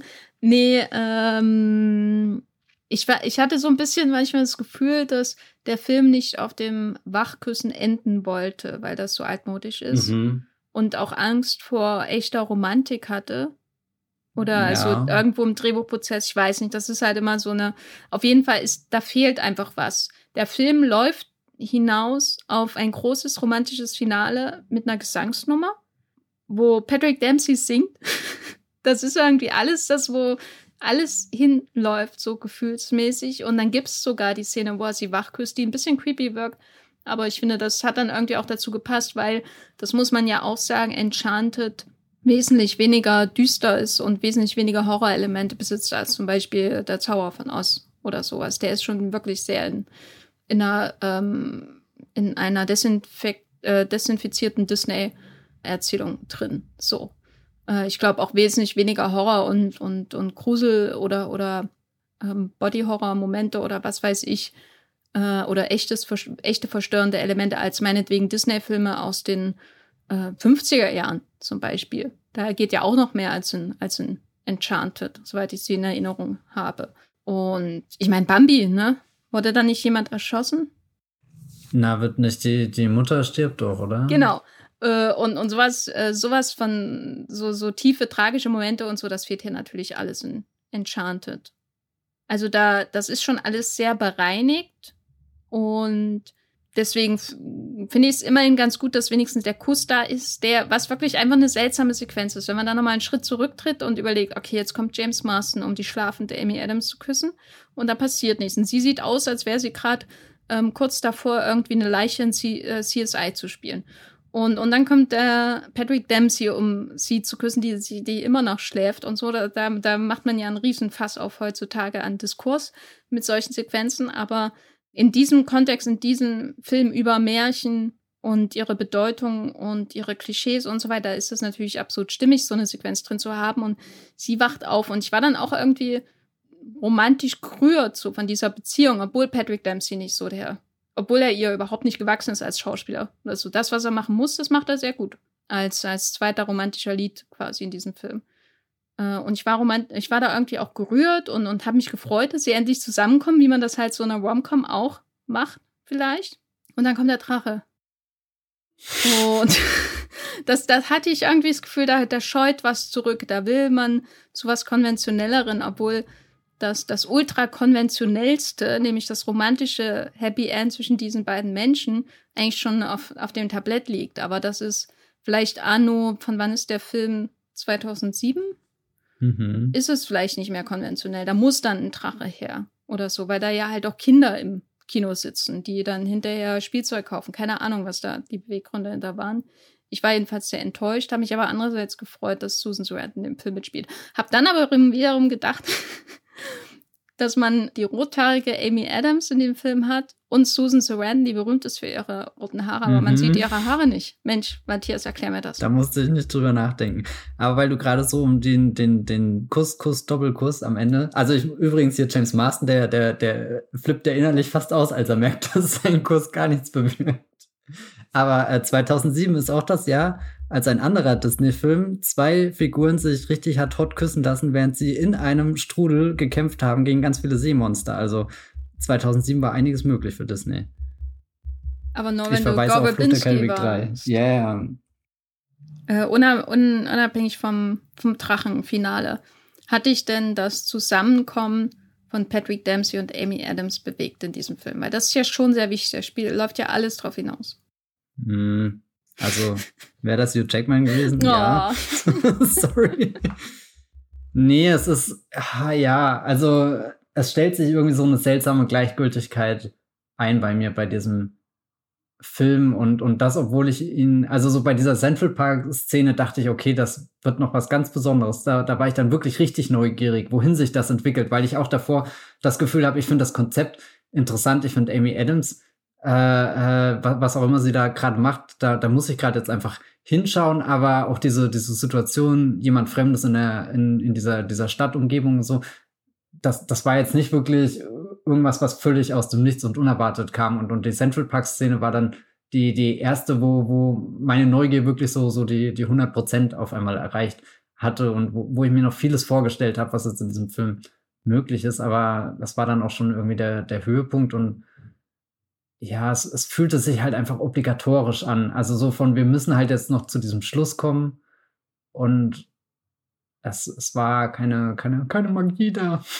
Ja. Aber ich bin jetzt auch irgendwie nicht richtig böse. Also ich bin gerade ein bisschen überrascht über diese Gleichgültigkeit, die ich mit, bei diesem Film mitbringe, den ich dann am Ende vielleicht ganz nett fand. Und das soll sich jetzt nicht so arschig anhören, wie wenn man das unter anderen Umständen sagt, sondern. Immerhin ja, besser als. Ich fand ihn interessant. Wobei interessant ja eigentlich auch ein Wort ist, was schon auch interessante Dinge beschreiben kann. ja, ah, ich, ich weiß nicht. Also ich ja, bin in einer komischen Situation, was, was den Film jetzt am Ende angeht und, und habe das Gefühl, ich habe am ehesten in meinem Kopf so eine, so eine Amy Adams-Lücke gefüllt und so eine Disney-Lücke gefüllt, als dass ich jetzt weiß, okay, in den 2000ern war das auch eine Sache, die sie versucht haben, um sich irgendwie zu modernisieren und da steht jetzt der Film irgendwie eher in der Reihe von was dann hier mit Tangled, also diesem neuen Rapunzel-Film kam, der ja dann auf einmal eine ganz schlagfertige Version dieser Prinzessin gezeigt hat oder dann auch weitergedacht. Frozen, also so, so irgendwie finde ich ihn dann aus, aus dieser sehr weit distanzierten Perspektive wieder interessant, ihn halt in, im, im Hollywood-Studio, weiß nicht, was Kontext anzugucken, aber da bin ich ja dann schon gar nicht mehr in der Geschichte drin und denke jetzt über den Kuss zwischen Amy, Adam, Amy Adams und Patrick Dempsey nach, also ja. Ja, ich glaube, was so ein bisschen das Problem ist, dass er, dass er ein Disney-Film ist. Und dann sage ich nicht nur als jemand, die damit äh, mit diesem Konzern insgesamt und seinem Animationserbe nicht viel anfangen kann, mh, mm, sondern das sage ich, weil einerseits bin ich froh, dass es kein Meta-Spaß ist über animierte Musicals, Märchenmusicals oder so. Ich glaube, das wäre dann wenn er, wenn er da hardcore reingegangen wäre, wäre es wahrscheinlich unerträglich gewesen, wenn wer auf, also wenn man so als, als Drehbuch auf sowas herabblickt, auf dieses andere Genre, das, das ist ja un, erträglich, auch wenn ich persönlich irgendwie schon ein bisschen darauf herabblicke. Hättest Aber du gern den Deadpool der Disney Musicals An den gesehen? musste ich gerade denken und dachte, daher kommt mein, das wäre unerträglich gewesen, weil dann wäre es ja Deadpool gewesen und Deadpool ist auch unerträglich. Aber gleichzeitig ist der, dieses ganze Finale auch mit der Idina Menzel-Figur, die dann zu ihrem Glück geführt werden muss, in der Animationswelt, ja letztendlich ein Zugeständnis daran, dass man, wenn man einen Disney-Film macht, in, äh, für, für dieselbe Zielgruppe aus diesem selben Studio, um mal jetzt ein, Studio äh, oder sich vorzustellen, da ist noch wirklich so ein großes Filmstudio mit einem Stil oder so, wenn man da einen Disney-Film macht, dann kann man als Schlussfolgerung für das Ende dieses Films nicht weggehen mit der Idee, diese animierte Welt ist doof und wir sollten lieber in der Realität leben. Und deswegen kommt am Ende dieser seltsame Kompromiss zustande. Der äh, Film bringt zu wenig Zeit auf, um wirklich zu zeigen, wie seine Sicht auf die animierte Disney-Welt wirklich ist, außer mit, dass es oberflächlich, aber irgendwie auch süß und romantisch und weil Idina Menzel eine Romantikerin ist, geht sie dahin. So, das ist, die ganze Figur lässt sich darauf beschränken. Das erklärt ihr, ihr Finale sozusagen, obwohl sie von ihrem Mann verlassen wurde, ihrem zukünftigen. Alles sehr bitter für die Idina. Aber sie kriegt ja immer einen Frozen später. Und. Hoffentlich wusste sie das damals schon. Aber wenn man sich ja die, die Entwicklung von Giselle anschaut, dann kann das ja die, muss das ja die einzige Schlussfolgerung dieses Films sein, dass es besser ist, ein bisschen sich selbst zu reflektieren, als alles blind wegzusingen. Und das kann er aber nicht zulassen. Deswegen ist da dieses, dieses, diese Verschmelzung im Finale von diesen beiden Welten da, die ich gar nicht so notwendig fand. Die Hexe allein hätte mir auch als Gegnerin im Finale gereicht und ein Apfel. Man braucht den Drachen nicht. Ich, also finde es sehr interessant, was du sagst. Ähm, dieses, wir, wir müssen nochmal diese Animationswelt wiederbeleben und da Figuren zurückschicken, aber ich kann mir nicht vorstellen, dass irgendjemand das als das Major-Pärchen wahrnimmt, was da zurück, also die sind doch an dem Punkt so irrelevant irgendwie. Da, also es, es fühlt sich fast ein bisschen traurig an, dass dann für die Animationswelt nur noch das B-Pärchen übrig ist, während das A-Pärchen im geilen New York bleibt. Ja, also ich weiß nicht, ich bin, ich habe das Gefühl, sie haben nicht das erreicht, was sie vermutlich zu erreichen versuchten, dass, dass sie dieser, dieser Welt, aus der wir kommen, eine Daseinsberechtigung ähm, wiedergeben. Vor allem, wenn man ja auch den Kontext anschaut, der kam Mitte der 2000er oder, oder eher halt 2007. Und wo, da waren ja diese, da gab es keine großen Disney-Animationsmärchen. Ich meine, es gab diesen Küss den Frosch, aber halt weit weg von der Ära, in der halt gerade tausend äh, Disney-Animationsfilme irgendwie regelmäßig ins Kino kamen. Und, und dann wirkt es fast auch schon, als ist es nur so ein halbherziger Versuch, diese, diesen, diesen Grundpfeiler, der ja auch Disney irgendwo ausmacht, und wenn, wenn wir das ganze Disney schaffen, so, so anschauen, gibt's ja, gibt's ja massige Filme, auch sehr einflussreiche Filme, auch sehr gute Filme und, und dann bleibt irgendwie nur diese komische Szene am Ende von verwünscht übrigen Film, der ja beides hätte sein können. Also ein Schritt in die Zukunft von wir müssen uns als Studio weiterentwickeln, irgendwie unsere, unsere Geschichten, unsere Figuren überdenken, aber auch die Art und Weise, was für Filme wir machen. Und gleichzeitig haben wir unser, unser ganzes, äh, keine Ahnung, Studioerbe noch mit dabei und, und vor dem verbeugen wir uns und das greifen wir auf und ein bisschen verspielt, ein bisschen frech und, und vielleicht auch ein bisschen weiter gedacht, aber da fühlt er sich dann sehr halbherzig an, wenn, wenn verwünscht wirklich dieser Film sein sollte, der, der Disney zweigleisig in, in ein neues Jahrhundert bringt. Fühlt sich eher an, als fährt er eingleisig und mit einem Abstellgleis. eingleisig und mit einem keine, keine, Ahnung, ob das irgendwie ein Vergleich ist, der funktioniert, aber. Also ich habe das Gefühl, die Animationswelt ist halt das Abstellgleis und es gibt eigentlich keinen Grund mehr, jetzt dahin zurückzukehren, obwohl ja Animationsfilme in den vergangenen Jahren immer noch gezeigt haben, dass das eine sehr interessante Kunstform ist, die im Kino tolle Geschichten rüberbringen kann. Ja, aber nicht in 2D, oder? Ein amerikanischer 2D-Animationsfilm. Naja, so ganz vereinzelte halt. Also ich will da ein Stichwort nennen, äh, um die Ära zu beschreiben, in der Uncharted ins Kino gekommen ist? Shrek. Ja, stimmt. Warum? Ah, wie, wie konnten wir? Wir machen doch schon eine Stunde Podcast und haben noch nie über Shrek geredet. Das ist der Wahnsinn. Nee, aber das ist, das ist ja das Problem gewesen für Disney. So, also Shrek war nicht das Problem für Disney, aber Shrek war natürlich ein, ein Game Changer. Ich jetzt diesen Film? Shrek war natürlich ein Game Changer für, für 3D-Animation, aber war natürlich auch Metafilm über Jeffrey Katzenberg und über, über ähm, Disney an sich als Konzept, als Studio und so weiter.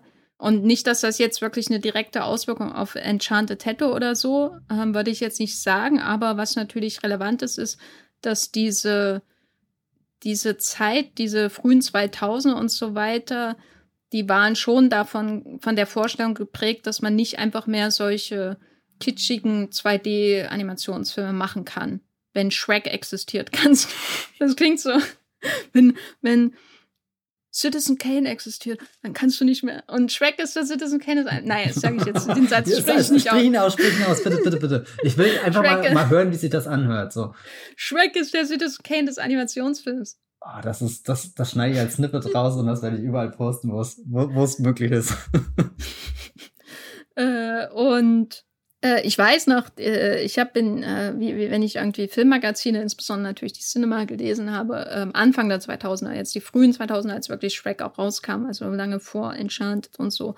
Da, äh, Disney war ja einfach nur auf dem absteigenden Ast, ähm, was die eigene Animationsfilmproduktion anging und auch alles andere im Grunde. Und deswegen haben sie sich dann in Ende der, äh, der 2000er Jahre eben ein Studio nach dem anderen gekauft. Und das Interessante ist eben jetzt dieser Punkt, wo Enchanted ins Kino kam, was du ja auch schon so ein bisschen angedeutet hast. Die, die, Anima die glorreiche Animationszeit von Disney war lange vorbei und gleichzeitig steht das neue Disney-Zeitalter vor der Tür. So, was man vielleicht ansetzen würde mit dem Kinostart von Alice im Wunderland von Tim Burton zum Beispiel, der ja im Grunde vorgibt, wie Disney in den folgenden Jahren vorgehen wird. Und 2007, als Enchanted ins Kino kam, da war Bob Iger, der CEO von Disney, seit zwei Jahren gerade CEO von Disney. Und Iger ist ja der nach der Ära von Michael Eisner, der 2005 abgetreten ist, der diese neue Disney-Ära vorangetrieben hat. Und im Grunde kann man Enchanted schon so sehen als Film, der aus dieser alten Disney-Ära herübergeschwappt ist, in den Beginn dieser neuen Disney-Ära und so eine Brücke bildet zwischen diesen beiden. Als Film, der sich auf das Erbe von Disney besinnt und auch irgendwie diesen Kitsch liebt, den Disney früher, der Disney früher auch ausgemacht hat, die Animationsfilme natürlich auch, aber gleichzeitig das nicht zugeben kann, das zu lieben. Deswegen muss er ja in New York spielen. Deswegen muss er Patrick Dempsey-Figur haben und so. Deswegen kann er kein 2D-Animationsfilm einfach nur eine Prinzessin sein, die einen Prinzen findet oder so. Und deswegen muss dieses ganze Meta-Level von Shrek, dem großen Vorgänger, dem Citizen Kane des Animationsfilms, äh, mit drinne sein. Oh Gott, das wird alles so mal außer Kontext zitiert, was ich hier sage. Aber naja.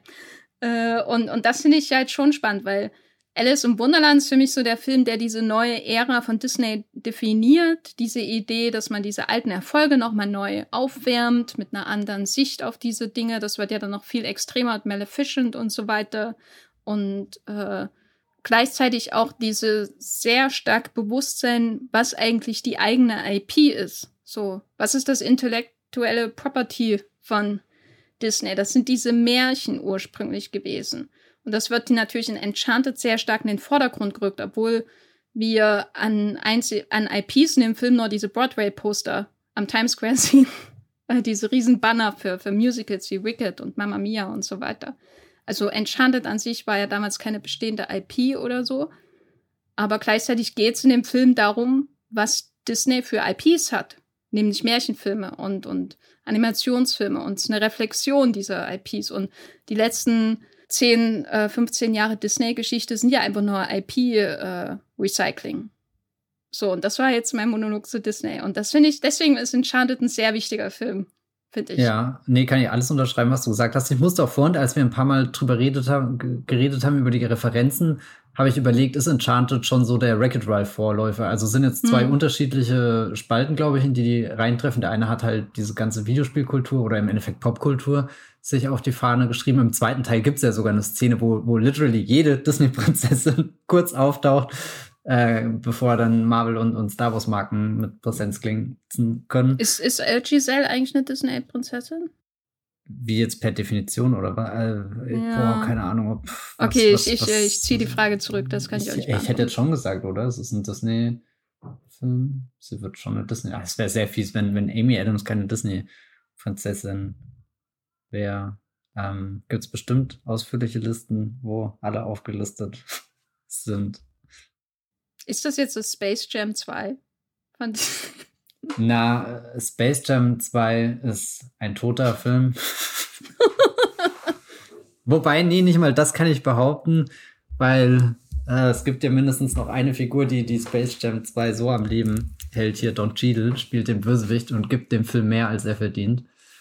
Aber nee, nee, also Space Jam 2 ist ja nur noch Ausstellen von IPs. Völlig ohne Kontext reingebracht, ohne irgendwie was Raffiniertes äh, oder irgendeine Pointe, mit, mit dem diese, diese alten Figuren nochmal hervorgekramt werden. Also ich finde Space Jam 2 ist da schon der, der Bodensatz dieser, dieser aggressiven IP-Crossover-Vermarktungsära irgendwie so. Da habe ich das Gefühl, bei, bei Spielberg in Ready Player One passiert das mit viel mehr Gedanken, wenn, wenn diese, diese äh, Stanley Kubrick-Hommage ähm, stattfindet und sie durch The Shining balancieren müssen, richtig in dem Film, genauso wie man als Zuschauer durch äh, The Shining balanciert, weil der unheimlich gruselig ist. Und bei Verwünscht finde ich es noch angenehm, dass es wirklich diese Vorstufe gibt, weil die IPs noch nicht ähm, direkt unbedingt angesprochen werden. Also du siehst zwar in den ersten zehn Minuten ungefähr jeden Disney-Film, den du irgendwann schon mal gesehen hast, so, so im, am inneren Auge vorbeiziehen und, und kannst Dinge ausmachen, aber es wird halt noch nicht genamedroppt oder so. Und ich glaube, das ist ein großer Unterschied, der so, so zwischen, keine Ahnung, Enchantment und, und den, den aktuellen Popkultur-Referenzfeuerwerken stattgefunden hat, dass du jetzt nur noch damit protzt. Und mir ist das wieder aufgefallen dieses Jahr, als ich äh, zum Beispiel den neuen Ryan Reynolds-Film hier gesehen habe, wo er, wie heißt er? Free Guy. Free Guy, genau. Und da gibt's halt am Ende auch einfach einen großen Marvel-Moment und einen großen Star Wars-Moment. Und die werden einfach reingeschmissen. Und im Kino, das war richtig eklig, wie die Leute gekrüllt haben. Weil es ist so, so, so, also es ist richtig anbiedernd. Das ist einfach nur gedroppt und, und jetzt habt uns lieb dafür, dass wir das Geile gemacht haben. Als wäre das noch irgendwas, was, was, was wertvoll wäre, weil, weil, ich meine, Disney gehört doch eh schon alles. Also es ist doch nichts mehr Besonderes, wenn irgendwo nochmal halt eine, eine Marvel- oder Star Wars-Referenz eingebaut wird. Also das verstehe ich irgendwie an dieser, dieser aktuellen Phase nicht in der wir sind, dass einfach nur das Aufzeigen von etwas schon irgendwie diese Begeisterungsstürme ändert, aber es den Leuten völlig egal ist, was damit gemacht wird. Also es erinnert mich ein bisschen an diesen Panko, äh, nee, Funko heißen die, oder? Funko-Pop-Figuren. Diese, dieser, dieses Phänomen, wo, also ich finde die Figuren nicht sehr schön, aber was mich am meisten verblüfft ist, dass die Leute die kaufen und nicht auspacken es, es, es geht nur darum, dass du sagen kannst, ich habe eine Ray Funko Pop Figur zu Hause stehen, aber ich habe sie noch nicht mal ausgepackt. So, so. Weißt du, das, das ist irgendwie dieses, dieses Referenzlevel, auf dem wir uns gerade bewegen. Also es, es muss eigentlich nur auf der Verpackung stehen und du könntest drinnen 800 Mal die gleiche Figur haben. Aber Hauptsache es steht drauf, wir haben Night of Ren 1, Night of Ren 2, Night of Ren 3 und Night of Ren 4. Sehen alle gleich aus. Und, und das habe ich irgendwie das Gefühl, das ist irgendwie auch so, so Space Jam, der, der Modus, in dem der Film einfach nur operiert. Ja, es kann eben nicht alles Shrek sein, ne? Ich finde es, äh, also seit wir gerade seit ungefähr zehn Minuten über Shrek reden, habe ich so ein großes Bedürfnis bekommen, einfach heute Abend einen Shrek-Marathon einzulegen. Also ich habe Shrek seit bestimmt 2006 oder so nicht mehr gesehen. Ich war damals im Kino. Ich war sehr begeistert. Ich hätte mir sonst nie einen Animationsfilm allein äh, im Kino angeschaut als Teenager. So, also Animationsfilme sowieso nicht. Aber dann auch noch ins Kino gehen, um die anzuschauen. Puh. Ich wollte damals eigentlich in der schmale Grat gehen. Das war, das war meine Phase. Aber dann hat die Cinema gesagt, dass, äh, nein, es war ja, glaube ich, später, aber die Cinema hat gesagt, dass Shrek gut ist und auch Leuten gefallen wird, die keine Disney-Filme mögen. Und deswegen bin ich reingegangen. Danke, Cinema. Hat sich gelohnt. Was wollte ich eigentlich damit sagen? Ich weiß nicht, ob er immer noch gut ist. Ich glaube, die Animationsqualität ist wahrscheinlich aus heutiger Sicht auffälliger sag ich mal. Du denkst mir wahrscheinlich darüber nach, wie das aussieht, weil das eben so ist, wenn, wenn ein Film so alt ist und so stark auf Computeranimation setzt. Aber ich finde, Enchanted, um nochmal zum eigentlichen Thema zurückzukommen, ist eigentlich eine schöne Disney-Antwort auf Shrek. Wenn Shrek das ist, was der Animationsfilm oder wenn Shrek quasi das Casino Royale des Animationsfilms ist, so dieses, mm. dieser Moment, wo das Genre oder wie eben bei Casino Royale die, die Bond, das Bond-Franchise so in die, ins neue Millennium katapultiert wird. Und so wurde Shrek ja damals wahrgenommen. Dann, dann ist Enchanted irgendwie das Skyfall. Ich liebe es, dass, dass es einfach Daniel Craig in einem Raum mit Amy Adams und, und Shrek gibt. Warum nicht? Den, den freundlichen grünen Oger aus dem Sumpf. Nee, aber es ist, also, das wirkt schon so, als hätte jemand gepitcht. Wie wäre es, wenn wir irgendwie einen Shrek machen, nur für Disney und, und wir lieben uns? Ne, Im Gegensatz zu Shrek, wo sehr auf Disney herabgeblickt wird. Was mir damals natürlich sehr gefallen hat als edgy Teenager. Und ich glaube, ähm, Enchanted ist deswegen auch so ein bisschen, so ein bisschen, es ist so ein, wieder so ein Moment mit, was hätte Disney auch sein können, bevor mhm. sie sich woanders hin bewegt haben. Bevor der, die letzten zehn Minuten des Films kamen. Genau, nee, aber so generell einfach so, was hätte vor allem Disney Live-Action sein können. Und dann sind sie natürlich in eine andere Richtung gegangen. Weil Enchanted muss man ihm ja lassen, ist ein origineller Film und das kann man ja nur so von, sehr wenigen äh, oder ein originärer Film und ein origineller Film, vielleicht so. Und das kann man ja nur von sehr wenigen Disney-Blockbustern aus, den, aus der Bob Iger-Ära behaupten. Zum Beispiel, nee, mir fällt keiner ein, weil weder Lone Ranger noch John Carter originäre Stoffe sind. Was ist mit Tomorrowland? Ist ja, basiert auch, auch, auf ja. einem Fahrgeschäft. Gut. Das ist mein das Fazit. Ist Nein, mein Fazit zu Enchanted ist, selbst wenn ihr keine Disney-Filme mögt, ihr sollt den Film unbedingt anschauen. Er ist zwar nicht perfekt und am Ende ist er super enttäuschend, aber Amy Adams ist Wahnsinn in diesem Film. Ist eine ihrer besten Performances und wenn es nach mir ging, hätte sie dafür auf jeden Fall ihren Oscar bekommen, anstatt weiterhin leer auszugehen und zur neuen Glenn Close zu werden und weitere Verfilmungen von Hillbilly Elegy und diesem ganzen Müll zu machen. Das heißt, wenn Amy Adams damals ihren Oscar für Enchanted bekommen hätte, dann hätten wir wahrscheinlich äh, sie nie in Hillbilly Elegy sehen müssen. Vielleicht wäre Trump auch niemals Präsident geworden. So ist mein Fazit zu Enchanted. Wo, woher kommt, was, was passiert hier gerade? Was ist, was ist dein Fazit zu Enchanted, Matthias? Meins ist auf alle Fälle nicht so abgefahren. Ich fand ihn ganz nett. Oh Gott, ja, das habe ich vorhin schon gesagt. Ja, ich, ich habe mir vorhin, vorhin, als ich das gesagt habe, im Hinterkopf so, so, so eine Notiz gemacht mit, bitte sag das nicht am Ende des Podcasts. Na toll, jetzt ist es äh, passiert. Mist.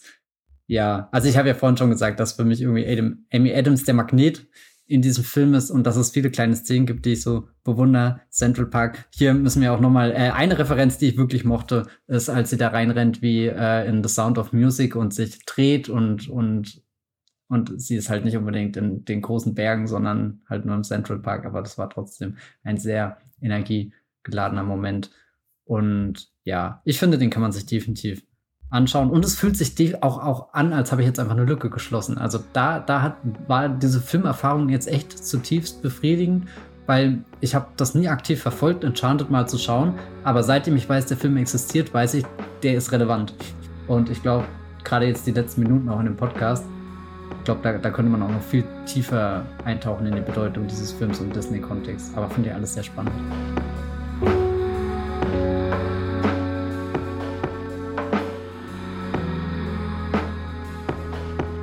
So, haben wir den Disney-Film weg in der Reihe?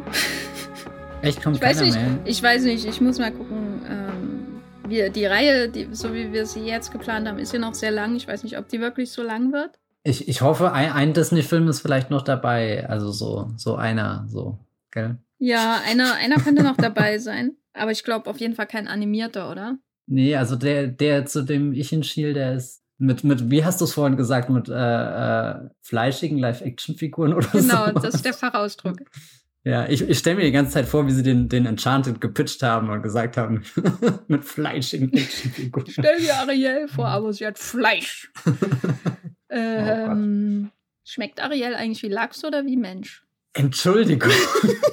50-50. Was? Also der Podcast ist gerade wirklich von, wenn, nee, das ist gerade, also Wahnsinn, Jenny. Überhaupt die Überlegung. Na, sie hat da auch rote Haare, oder? So ja, Lachs ist da auch rot. Äh, Matthias, wo bist du im Internet zu finden, wenn du äh, für PETA gegen die Verzerrung von Ariels äh, auf die Straße gehst? Ihr könnt meine, meine, meine verzerrt bitte nicht Ariel-Kampagne unterstützen auf Kickstarter und weiß nicht wo. Ich bin auf Twitter als Bibelbox mit 3e, schreibe auf moviepilot.de und das Filmfilter auch de. Sehr viel mit Filmen, ja. Wo bist du? Ich bin auch bei Twitter als Coverline zu finden oder sucht einfach nach Jenny Jecke, J-E-C-K-E -E, und ebenso findet ihr mich auch unter demselben Namen bei Letterbox. Da seht ihr auch, dass ich Enchanted noch nicht bewertet habe, so wie die meisten anderen Filme, aber es lohnt sich trotzdem absolut, mir zu folgen. Äh, und sonst schreibe ich äh, bei Moviepilot und habe einen Blog namens minusgeffer.de, da passiert aber aktuell nicht so viel. Außer dieser Podcast hier natürlich. Falls ihr Vorschläge habt für die Musical-Reihe, dann könnt ihr die natürlich, natürlich äh, schicken an feedback.wollmichcast.de oder einfach an den Twitter-Account at wollmichcast. Ich weiß nicht, ob wir noch mehr da reinquetschen können, weil die ist schon viel zu lang und ich muss ja eigentlich eher kürzen. Aber ihr könnt natürlich auch andere Vorschläge schicken, wenn ihr wollt, dass wir zum Beispiel über einen bestimmten Kinofilm auch reden, in dem sehr viel Sand und Timothy Chalamet vorkommt, dann schickt uns doch eine E-Mail. Vielleicht reden wir dann darüber. Und Gell, wir würden das anders nicht tun. Oh je. und ähm, auch andere Vorschläge. Also wir sind, sind immer sehr gern gesehen bzw. gehört, ähm, weil wir jetzt nicht durchweg nur noch über Musicals reden werden, sondern das immer mal wieder unterbrechen werden für gegebenenfalls Kinofilme mit Timothy Chalamet und ganz viel Sand. Mal schauen, was passiert. Und wenn ihr diesen Podcast mögt, dann könnt ihr einfach eine Bewertung hinterlassen. Zum Beispiel bei Apple Podcasts und äh, fünf Sterne immer gern gesehen, eine Review noch besser und alles unter fünf Sterne ähm, müsst ihr nicht machen. Und das hilft uns, das hilft uns nämlich, andere Hörende zu finden, denen dann der Wollmilchcast vorgeschlagen wird und dann denken sie, ach, endlich habe ich einen Wollmilchcast in meinem Leben. Und das ist doch schön. Das wünsche ich mir doch. Personen, die sich das gedacht haben. Null. Ey, zwei mindestens. Wir, okay. wir beide hier, mindestens, oder? ja, wir müssen mal hinterher ein Gespräch führen, hier ein ernstes. Ja. So, äh, genau, da, da könnt ihr uns auf jeden Fall helfen, wenn ihr den Podcast bewertet, Leuten weiterempfehlt. Und ähm, bitte sagt es aber nicht Bob Iger. So. Vielen Dank fürs Zuhören und bis zum nächsten Mal. Tschüss. Ciao.